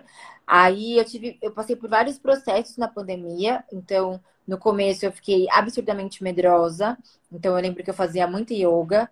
Depois eu comecei a pensar, pera, eu preciso agir. Então eu comecei a estudar todos os cursos que eu tinha aqui e criar protocolos, criar estratégias para quando voltasse. Uh, e aí eu lembro que foi quando eu comecei também a treinar. Então eu via que minha cabeça estava muito ligada. E em julho, quando teve a flexibilização, acho que foi quando o shopping abriu, meus pacientes começaram a pedir para eu voltar para presencial e eu estava morrendo de medo. Mas assim, a mudança no meu faturamento dos meses do online para julho foi assim, é absurdo. Isso porque eu restringi hoje meu, meus números, meus dias e números de atendimento. Então, antes eu atendia mais dias na semana e hoje, por conta da pandemia, tá. eu atendo menos. Tá. É, deixa eu ver se eu entendi. O online está te trazendo mais retorno ou menos retorno? Menos. Menos. Menos retorno hoje. Hoje. Né? Tá. Porque você acredita que seu público, no caso, ele só está no físico. Ele é mais presencial. Pouquíssimos tá. pacientes eu consegui converter para online. Uhum. Tá. Isso é, automaticamente caiu na pergunta que, que seria a seguinte. O que você está vendo essa onda dos profissionais liberais que eles compreenderam que eles conseguem ganhar muito dinheiro é, ensinando com a internet? Eu acho que a gente sair da caixinha. É aquilo que você falou. O mundo vai girando, é, as coisas vão acontecendo e a gente tem que aproveitar as oportunidades, né? Então, hoje a gente tem a internet a nosso favor, que a gente pode falar com muitas pessoas, a gente pode passar informação para muita gente. Ah, lógico eu tenho consciência que tem pessoas que têm condição de pagar a consulta, fazer acompanhamento, tem pessoas que não têm, mas eu sei que a gente consegue dar um suporte. Não é a mesma coisa, mas também ela não fica totalmente sem informação. E eu acho que os cursos vieram muito para somar, tanto para os profissionais, que tem muitos cursos, dos que eu fiz mesmo, eram uhum. vários online, e para os pacientes, né, de atrás de informação. Tem muito curso que é voltado para paciente, grupo de emagrecimento. Então, eu acho que é um caminho novo aí para a gente pensar. Acho que é uma tendência, assim, do, do futuro do agora, Sim. Né? É, na verdade a pandemia, ela é algo ruim. Várias pessoas perderam familiares. Sim. É bem triste mesmo, Sim. né? E só que ela veio também para empurrar é, 20, vamos colocar aí 20 anos à frente. O que se achava que era impossível, não, hoje não. Hoje todo mundo está fazendo, que é estar em casa, ligar e pedir qualquer coisa. É. Estar em casa e fazer qualquer coisa, no caso, um curso. É, e conhecimento, ele vale muito. Com e algumas pessoas, principalmente, principalmente a comunidade preta, que é algo que eu bato muito, as pessoas não têm noção de diversas coisas que é possível se ganhar dinheiro sem aquela correria tremenda, sem aqueles desgastes tremendos e passar uma vida mais ou menos. Sim. Que é, é preciso mudar, como você bem disse, abrir a cabeça para novas possibilidades. Sim. Ô, ô Janaína, é, hoje, você acredita que o marketing da sua empresa está funcionando ou está só no boca a boca ainda? Ele funciona. Funciona? É, lógico que eu gostaria que ele funcionasse mais, porque hum. eu sou uma pessoa um pouco crítica, né? É, eu tenho muito marketing boca a boca. Eu tenho marketing de pessoas que passaram comigo na época do convênio, tipo 2015. 2000, é, 2015. E alguém chega e fala assim: Ah, então, minha amiga fulana de tal passou com você quando você atendia convênio e ela disse que você é isso, isso, isso. Sabe? Tem isso. E tem muito marketing de rede social, até a questão da televisão também, porque Sim. eu começar a participar de um programa de TV que fez eu mudar a minha visão com o Instagram. É, nós vamos chegar nesse. É, é que assim, hoje, querendo ou não, aquele que não está atento às coisas que estão acontecendo, ele vai ficar para trás. Vai. Isso é fato. É a mesma coisa quando começou o YouTube. Eu tenho uma dorzinha muito comigo que eu não aproveitei o início. Que se eu tivesse, pelo tanto que eu já trabalhei é, ligado ao empreendedorismo, se eu tivesse começado lá atrás, hoje minha vida seria totalmente outra. Mas não em questão financeira, mas em questão de objetivo. Sim. Questão é que hoje eu tenho um propósito de vida muito grande, muito, mas muito grande mesmo, que é transformar a mentalidade das pessoas, que no caso são as pretas. Sim. É trazer uma consciência que, opa, que, que você está fazendo na sua vida? Você apenas está servindo. Existe um mundo a mais aí que você pode estar tá, é, proporcionando para sua família e você está dormindo. Exatamente. Né? Então, tem, se eu tivesse começado lá atrás, seria totalmente diferente. Né? Essa é uma dor muito grande minha. Agora, por que? É, isso é para você. Por que utilizar a internet é, hoje? Ou você ainda está encarando ela como um hobby ainda? Não. Internet para mim é trabalho. Trabalho. Hoje trabalho. você é... acredita que faz parte da mesma forma que eu entro em contato com o paciente no WhatsApp, que eu tenho que estudar algum curso, fazer um plano alimentar, o Instagram tem que rodar. Eu ainda quero mexer em mais de uma rede social. Eu não tive braço para isso. Mas é uma das minhas metas, porque eu acho que não dá pra gente ficar só em uma, né? Mas eu acho que é essencial. Então, eu faço agenda editorial, tenho uma, uma empresa de marketing que me ajuda, porque eu não consigo dar conta de tudo. E aí, às vezes, eu tenho ideia de um post, aí depois, ah, não, muda, porque essa semana surgiu tal coisa. Mas, por exemplo, eu não consigo fazer tanto Reels, às vezes por conta da correria. Já tentei separar um dia da semana para isso, mas eu demoro horas para editar, né? E aí, então, eu preciso de uma equipe para me ajudando, porque às vezes o tempo que eu estou gastando com isso, eu poderia estar tá gastando com alguma outra coisa para o meu paciente. Que afinal, ele é a prioridade, entendeu? Sim, sim, sim. É que no caso você ainda continua atendendo, né? Sim. Então, é. Não, legal. É... Eu, Clayton, acredito que existe um abismo entre o negócio do branco e o negócio do preto. Você. É, o que, que você pensa sobre essa distância? Você acredita que exista ou, ou não? Você acha que. Existe, porque hum, tem muito essa questão social envolvida. Então, é, por exemplo, eu fiz faculdade e trabalhava ao mesmo tempo. E eu tive muitas amigas brancas que passaram os quatro anos sem trabalhar. Tá tudo uhum. bem, são realidades diferentes. É, é realidade diferente. É, e eu acho que quando você vai empreender, tem isso também. É, às vezes você precisa investir. Eu nunca consegui ter um caixa grande para investir. O meu é assim, vai ganhando. Opa, fez um a mais, vamos investir nisso. Vai ganhando, sabe? Tem gente Sim. que consegue ter um patrocínio de um alguém capital alto, que ajuda. Capital. Lógico que também a gente não pode rotular. Tem negros que conseguem esse patrocínio. E eu falo, também tá tudo bem, porque Pra gente estar tá aqui hoje, Cleiton, alguém ralou muito, alguém bateu muito a cabeça. Então eu falo assim, que o que eu sou hoje tem sim a minha história, mas eu devo muito aos meus pais, às minhas avós, às minhas bisas, entendeu? Que foram tendo essa é. visão para ir trilhando este caminho, né? Uhum. Mas eu acho que tem sim um abismo. É... A gente sabe da questão socioeconômica do, da população negra, é... né? Assim, tem muito para melhorar. Muitas coisas estão andando, mas assim, a gente sabe dessa questão e não, não dá para ignorar isso quando você vai empreender. E até a questão da base da educação. A gente sabe da relação do, do ensino público, da escola pública. A base Sim. é muito fraca. Tem pessoas que entram na faculdade e às vezes aqueles, aqueles vestibulares que a gente sabe que é aquele vestibular que, tipo, é para todo mundo entrar. E aí essa pessoa não tem base para se manter na faculdade porque ela não teve base lá atrás. E aí como é que ela vai empreender? Então eu acho que é uma é. cadeia muito complexa que a gente não pode ignorar. É, eu falo pro meu marido, nós somos uma minoria, né? É, não vou te dizer, ah, eu tinha dinheiro. Não, a prioridade para os meus pais foram educação. Lá não se trocava de carro. Meu pai ficou, tipo, 20 anos com o carro.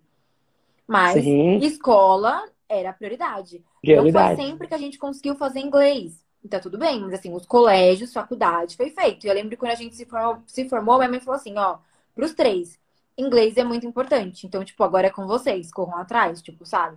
O que eu consegui fazer, eu fiz. Direcionou. E agora é. vocês tocam, né? Tipo, já são adultos, já tem o um trabalho de vocês, tal. Então, tem sim esse abismo. Tem, Mas... tem um abismo tremendo. Tem. Ô, ô Janaína, é, como, como você vê esse, esse comportamento desse empreendedor? Você já disse, mas outra questão, você acha que nós nos acostumamos a ganhar pouco? Eu acho que nós nos acostumamos a ganhar pouco e a cobrar pouco. Hum. A gente sempre acha que o nosso trabalho não merece aquele valor. A gente sempre acha que o público negro não vai conseguir pagar. E eu sempre falo que dentro do grupo dos negros, nós também temos classes sociais. Sim, tem. Então, a gente também tem que saber nichar isso. E, e eu acho que o público negro ele é um público que consome muito. Então, por exemplo, a gente vê o mercado da beleza. Gente, ah, se você entrar no Instagram, a quantidade de cabeleireiros negros que a gente tem hoje, de produtos específicos, de maquiagem base, que agora tem para tonalidade Antes não certa. tinha. Então, assim, a, gente, a gente investe. Lógico que assim, a gente tem que saber para qual classe social que nós estamos falando. Né? Independente de cor. Exatamente. Então, é, tem, a gente sabe que a maioria dos negros é menos favorecido. Mas será que o seu trabalho é uma prioridade para ele? Sim. Entendeu? Então, por exemplo, eu trabalho com estética. Será que é uma prioridade para aquela dona de casa, para aquela empregada doméstica que trabalhou, que tem seus cinco filhos? É uma prioridade dela passar numa nutricionista por estética ou é a questão de saúde? Entendeu? É, aí entra na parte de entender qual é o seu avatar. Exatamente, né? exatamente. Qual, qual, a necessidade que, que essa Isso pessoa para mim foi tem. muito difícil, principalmente essa questão racial. Para mim foi absurdamente difícil. Por isso que eu tenho um, um sonho, um, um, projeto de fazer um trabalho social. Uh, porque eu sei que esse caminho da nutrição está indo para um certo público, mas eu não quero deixar o, o povo negro de fora. Então, por exemplo, quando eu fui Sim. estudar a saúde da mulher, um dos motivos foi a maioria das mulheres da minha família tem mioma. Mioma hum. é uma patologia muito presente em mulheres negras. Quantas Sim. mulheres negras periféricas têm miomas, sofrem com miomas, cólicas, é, é, anemia. Então, assim, não é porque eu estou indo para um caminho que, tipo, eu também não vou olhar para quem está atrás. Eu penso muito nisso. Na verdade, eu penso em chegar num lugar e conseguir me estabilizar justamente para conseguir ajudar mais essas pessoas, entendeu? Porque aí o meu trabalho vai valer a pena. Porque para eu... mim o trabalho é muito mais do que dinheiro, é você fazer pelo próximo. Então eu quero mulheres saudáveis, eu quero mulheres com gestações tranquilas, eu quero mulheres que a gente aumente a qualidade de vida delas, não é porque está na menopausa que, ah, é ladeira abaixo. Não, a gente sabe que algumas mudanças acontecem, mas o que eu posso fazer para melhorar a qualidade de vida dessa mulher? Eu sei que tem certos alimentos que ela não vai conseguir comprar, mas não precisa colocar industrializado. Vamos comer comida de verdade, comida da feira, sabe? Sem essa coisa de modinha. O chocolate X, Y, Z. Não. É, às vezes eu acho que a gente complica demais. E o básico, ele dá muito resultado, Cleiton. Sabe? Ele dá. dá muito resultado. Então, eu acho que a gente tem que ter empatia. É, eu sempre falo que o caminho onde eu estou chegando não foi algo que talvez eu tenha pensado, mas as oportunidades da vida estão me levando para esses lugares. E eu penso, ok, cheguei aqui, o que eu posso fazer para ajudar? E a pandemia me deixou absurdamente reflexiva quanto a isso. Tipo, quem que eu posso ajudar? Como que eu posso ajudar? O que que eu posso fazer? É, separar uma vez por mês para atender as mulheres, sabe? Você então, vê? Eu, eu, eu compartilho desse mesmo pensamento. Tranquilo. A Money Preto, ela nasceu agora nessa quarentena, né? Justamente por duas pessoas me pedirem ajuda porque suas empresas estavam em crise por conta dessa situação. Exato. E aí eu pensei, quem é, quem é mais afetado? Qual o público que mais está sofrendo? Qual o público que não tem nem a noção de onde buscar ajuda?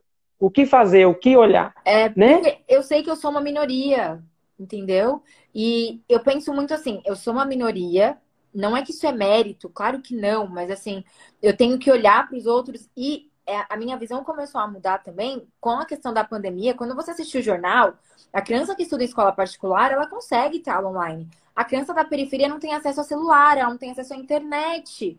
Entendeu? Então, que é básico, deveria ser básico, né? Como que tá a educação dessa criança? É o básico, né? O básico. É, então, eu comecei a refletir muito nisso. Comecei a pensar mais no racismo, porque eu sou uma geração que cresceu ouvindo o Brasil não é um país racista. Então, Crescemos a gente com essa falsa ilusão. acostumado a ouvir certas coisas e baixar a cabeça e falar, não, talvez eu seja assim mesmo. E hoje eu penso diferente. Primeiro, porque eu vou ter um filho negro. Ah, que bem. Né? E eu penso assim, que mundo que meu filho vai encarar? Que ele não vai passar pelos problemas que eu passei, ele vai passar por problemas piores. Independente do nível social. Sim. Entendeu? Então, assim, eu era a única negra da minha sala, mas assim, cenas de racismo que eu sofri na escola foram poucas. Hoje, a gente tem um momento de excitação ao ódio. Entendeu? Estamos vivendo um momento ruim. Muito. Onde. Ruim. Onde. De, deixa eu fazer só um adentro. Ô, ô, ô Diana. Tra, traz para mim a, a, a extensão. Vai desligar meu celular. Então, Janaine, eu já eu não sofri racismo, racismo mesmo assim escancarado, né? Só que eu sempre comprei muita dor dos outros, Sim. até mesmo que eu não conheço. E eu sempre cresci com olhando muito isso. Eu já olhava muito a nossa época a televisão que não tinha preto. Exato. Não tinha. não tinha. Onde a Xuxa, onde a Xuxa tinha um monte de paquita lá, loira. loira. E, quando, e quando entrou a Bombom, todo mundo, ah, né? Porque não se via hoje essa geração, e eu conto para minhas filhas, essa geração consegue se enxergar, mas porque alguém bateu lá. Muito. Porque não foi, não foi da noite pro dia. Que nem no não. caso. Obrigado, amor.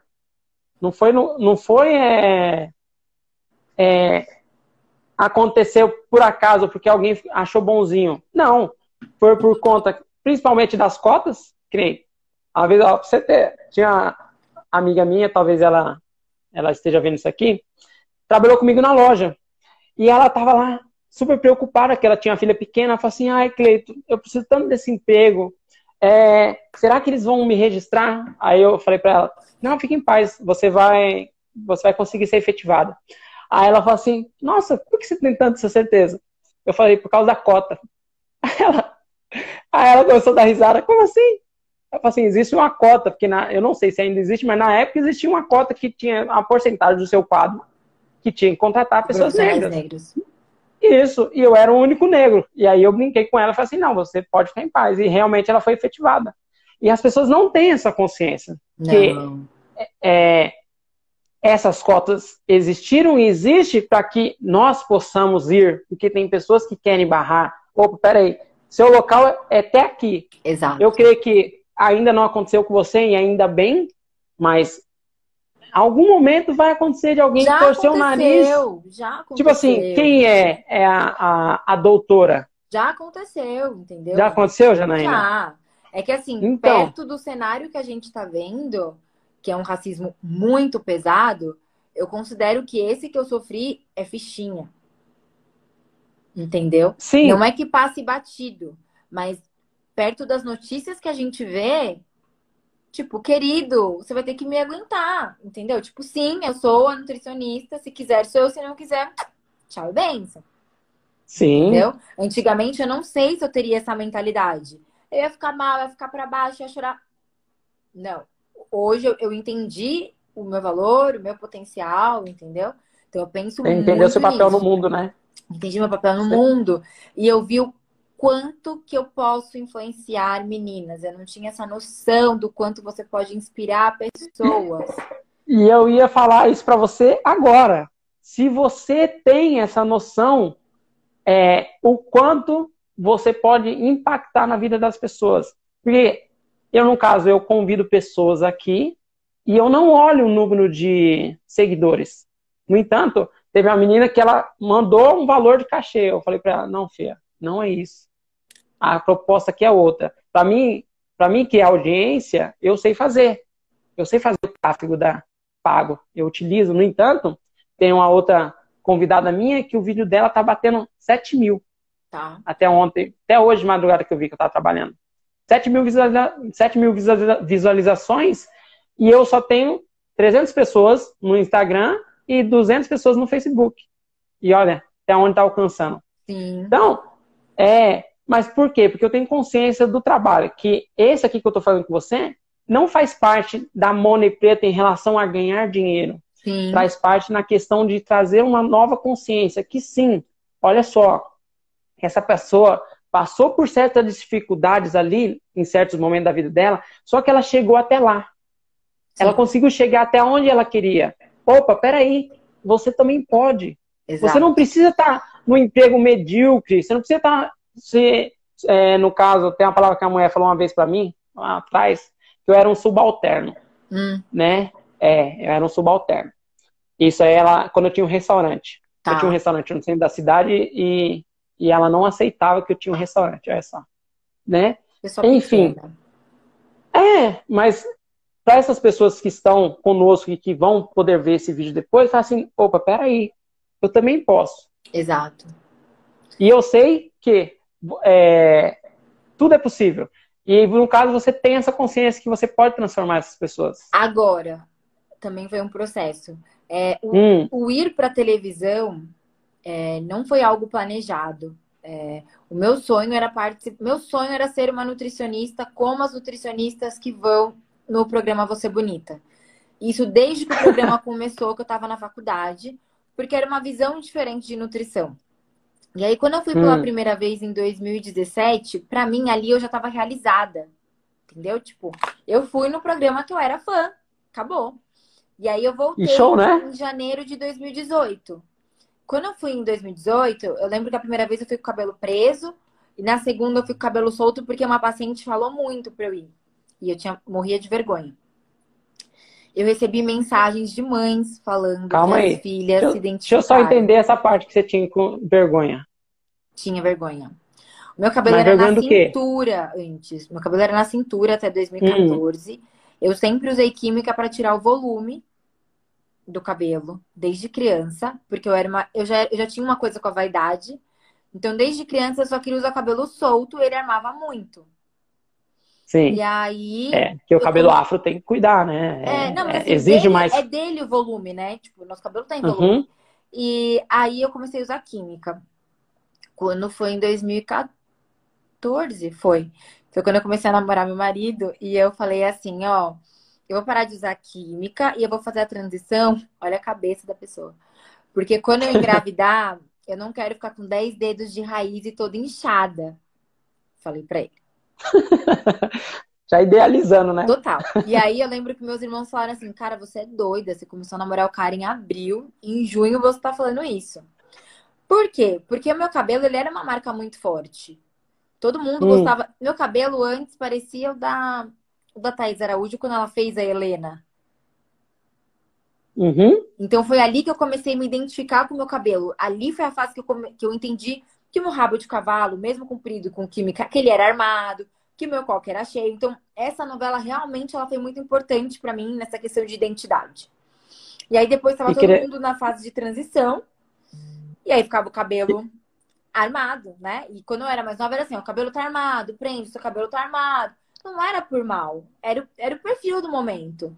Então, a gente vê que quando você cresce, certas coisas ainda vêm presas com você. E você, você, você tá vendo eu que o cabelo é, com cachos. Meu cabelo era alisado, né? E conforme minhas filhas foram crescendo, eu fui utilizando o cabelo afro também, para que tivesse uma referência dentro de casa. Exato. Entendeu? Uhum. Porque querendo ou não, existe essa coisa de ah, cabelo é ruim. Tem esse cabelo. Tem, tem. E, é. e assim, não é nem por mal, eu acho que que os pais, que os familiares faziam, porque era a criação é. que eles tinham, entendeu? Então, mas essa questão racial, que nem minha mãe, minha mãe tem alguns preconceitozinhos que ela herdou também da avó dela. Mas por quê? Né? Eu, como eu cursei história, existem alguns termos raciais que foram introduzidos na comunidade negra para que ela não ascendesse, para que ela entendesse que tipo assim, ela não é bonita, para que ela é Exato. Né? E quando eu debato com minha mãe, hoje mais não, né? Mas antes, é, ela não compreendia, não entrava na cabeça dela, porque foi tão enraizado, né? E eu não queria para minhas filhas. Exato. E por isso que eu entrei, queria ouvir o seu lado, que talvez quem vai ver se identifique e olha e fala assim, que legal. Olha só, a Janaína também pensava como eu. Nossa, dá para fazer uma live só falando do, das minhas histórias com cabelo. Eu contei esses dias para umas meninas da clínica que eu atendo e elas falaram: mentira, é.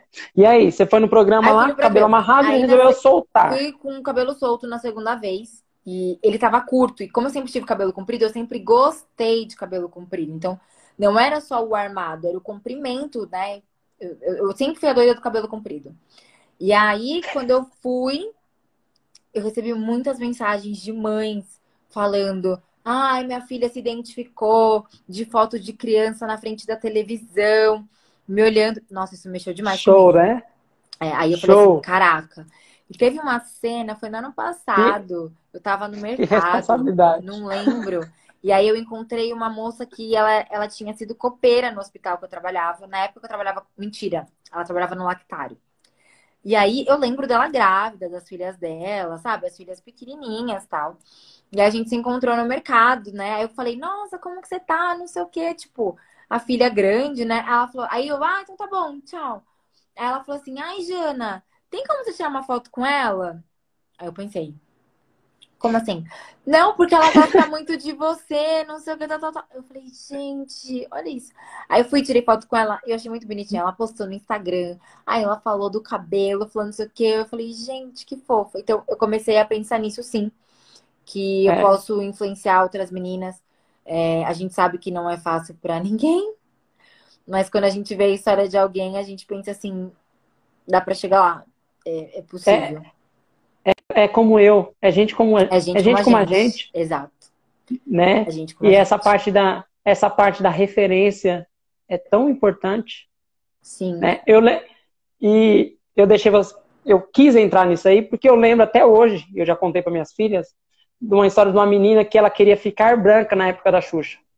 Não sei se você chegou já a ouvir isso aí. Ela queria ficar branca porque ela não se via. Ela olhava a televisão e não se via. Né? E poder trazer pessoas como você, olhar, que nem você falou de cabelo grande. A minha filha mais nova de 8 anos, é uma briga para cortar o cabelo dela. Eu era não assim, pode cortar. cortar dois dedos era um chororô. Nossa, eu chorava Isso. mesmo. Isso é, até, até adulta, tá? Tipo. É. é. Não, é um, é um desapego que demora. Não tenho esse sei. desapego. Não, eu não tenho. Foi porque eu topei fazer a transição. Agora pergunta: você vai deixar o cabelo curto pra sempre? Não quero. Tô deixando. Eu tô no projeto. até falei pro meu cabeleireiro: estamos no projeto Rapunzel, né? Ele falou: estamos. Sei. Isso é muito bom. Ah, então, mas oh. ir no programa me abriu muitas portas. E Sim. lá eu, eu comecei, eu fechei uma parceria para atender numa clínica. É, eu comecei a mudar meu Instagram, porque, né? É, então, assim, estar lá me fez crescer. Porque as pessoas acham, ah, é porque você está na televisão. Não, na verdade, quando você começa para televisão, você tem que ser muito bom para se manter lá. Entendeu? Porque senão você sai. Ah, mas você está lá? Como é que é projeto? Não, você eu não sabia, não. participo a cada mês Você e participa? meio, dois, né? É? Antigamente, no começo, era a cada três meses que eu ia. Agora eu vou a cada mês e meio. Tipo, na pandemia, eu fui. Nesse ano eu fui bastante. É? Eu sei que Ah, no então- total eu já fui umas 18 vezes, contando desde a Ih. primeira vez que eu fui. Eu, eu, eu, eu tenho um quadrinho, né, que eu vou, eu vou marcar, É? porque pra mim é uma realização de um sonho, né? Que legal. Isso daí é a prova que eu não sabia que você. Na verdade, eu a prova que eu não estava buscando audiência sua, porque eu não sabia que você estava tão assim. Eu sabia que você estava no nível que você queria, porque eu vi o carinho que você tem pelo seu Instagram. Então eu sabia que, tipo assim, só mesmo uma pessoa que chegou, é, e nós vamos chegar a falar sobre isso agora, que é a, a última, mas eu não imaginava que você tinha um, um pezinho lá na televisão, que para algumas pessoas é um status a mais, mas é- essa é a prova que eu não fui atrás disso. não eu, Dito- eu gosto de estar lá, tanto que assim, já me, já me ofereceram é, assessoria de imprensa pra eu ir em outros programas. Não tenho interesse. Minha prioridade não é televisão, minha prioridade é meu paciente. E por enquanto, o único programa que eu vou, assim, é o Você Bonita com a Carol. Porque eu tenho uma história com o programa. Assim, de quando começou a passar o programa, eu era estagiária e eu falava, um dia eu quero ser como essas nutricionistas que vão aí. Que Entendeu? legal. Eu nunca imaginei que eu teria uma relação tipo de amizade com a Carol, de ter o WhatsApp da Carol, da gente se falar Ah, é? pelo Instagram, porque eu era muito fã dela. E eu lembro que na primeira vez que eu gravei com ela, porque a primeira vez ela tava viajando, então foi gravado. Em janeiro, quando eu gravei com ela, eu lembro que uma amiga falou assim: Ó, não vai me travar na frente da Carol porque você é fã dela. Acontece, né? Mas eu não travei, eu consegui. Conseguiu? Que Consegui. show, que show. É, é uma pergunta simples e não estava no script, mas eu tenho que te perguntar, né? É, dito tudo isso e por conta da menina que, que me que não entendeu a proposta disso aqui que nós estamos tendo.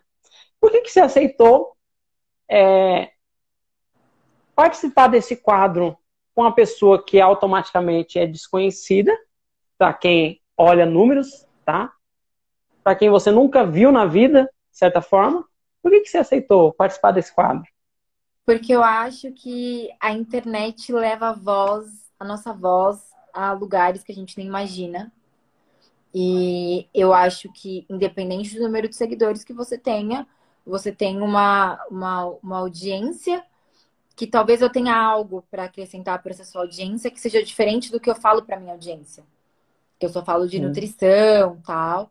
E então eu acho que, que eu tinha algo para para passar, algo para falar, algo para aprender também, porque eu acho que sempre num processo é uma troca, você fala, mas é, Uhum. você ensina e você aprende, eu acho. É, já, Então já disse Paulo Freire, né? É.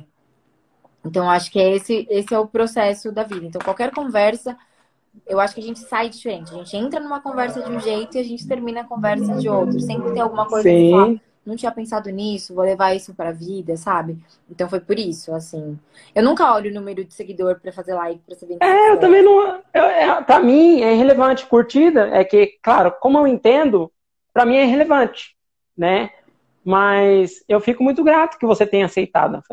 Muito Não, grato mesmo, ainda mais. É, agradeço o convite. muito grato. Que nem on- ontem eu fiz um. Ontem eu tava sem live na quinta, eu fiz uma live para responder as perguntas que deixa na caixinha, né?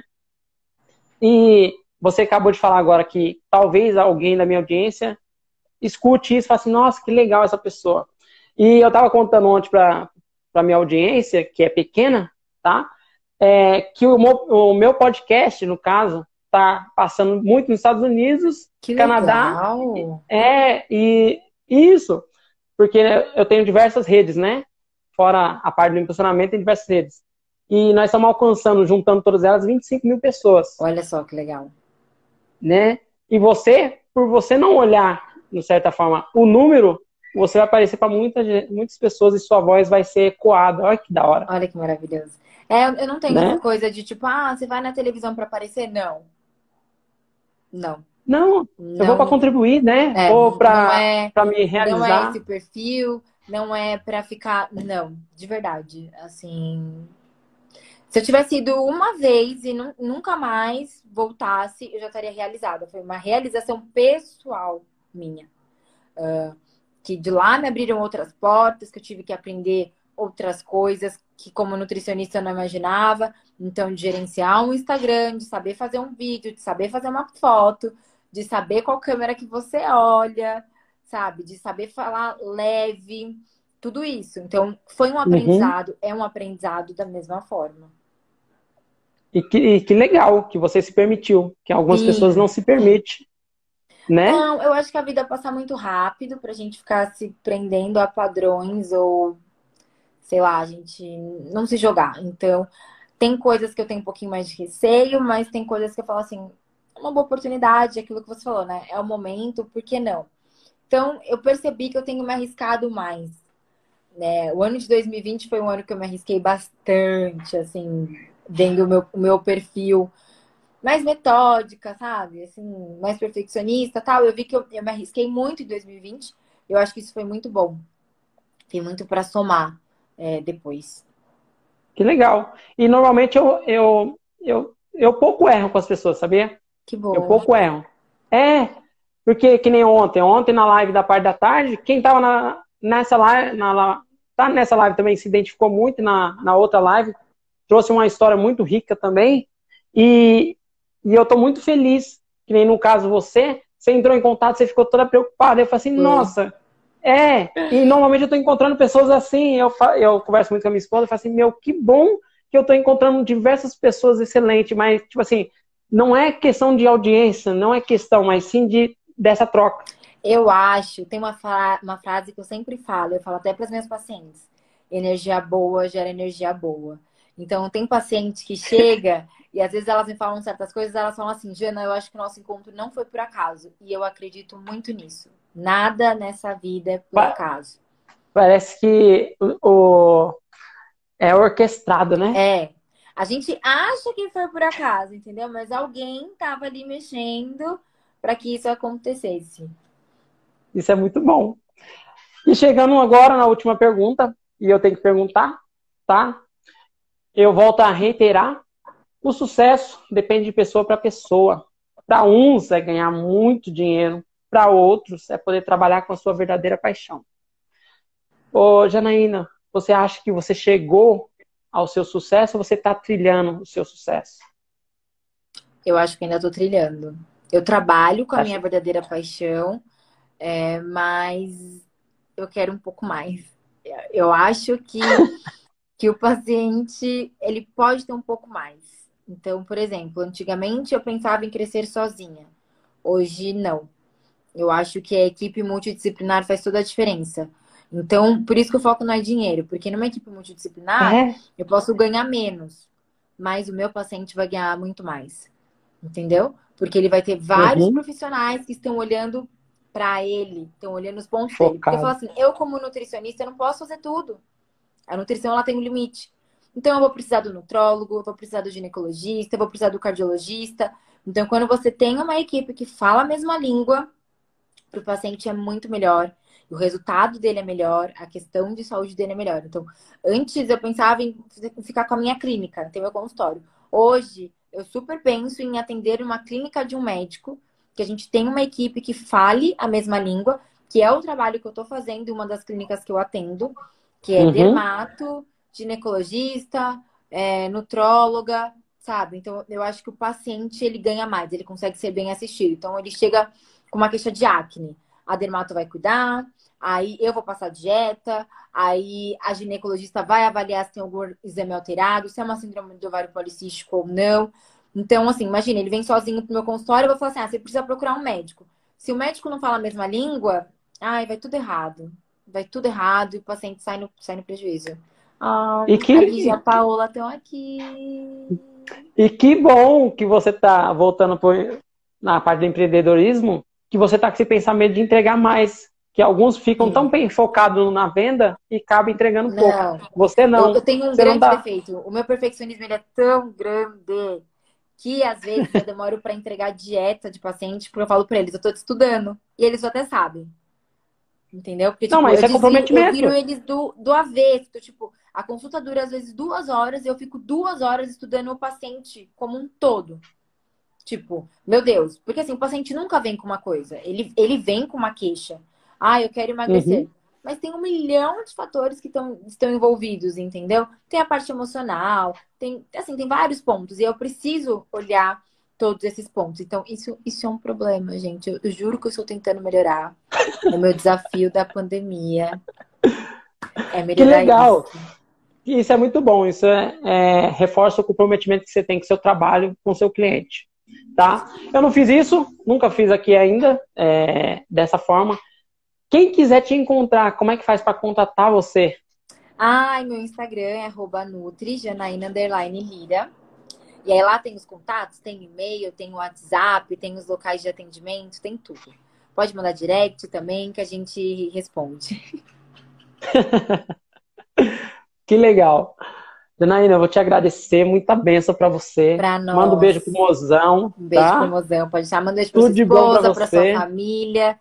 Tudo de melhor. Muita saúde, muita pra paz, nós. muito amor, muitas bênçãos. Que o resto a gente corre atrás corre atrás. Muita é. bênção, tá? Obrigada, Tchau. viu? Muito obrigada pelo convite. Gente, um beijo para todo mundo que participou. Eu vi várias pessoas beijo, gente. queridas. Até mais. Eu não consegui responder, mas eu vi todos, tá? Super beijo, gente. obrigada. Tchau, tchau, tchau. Obrigada.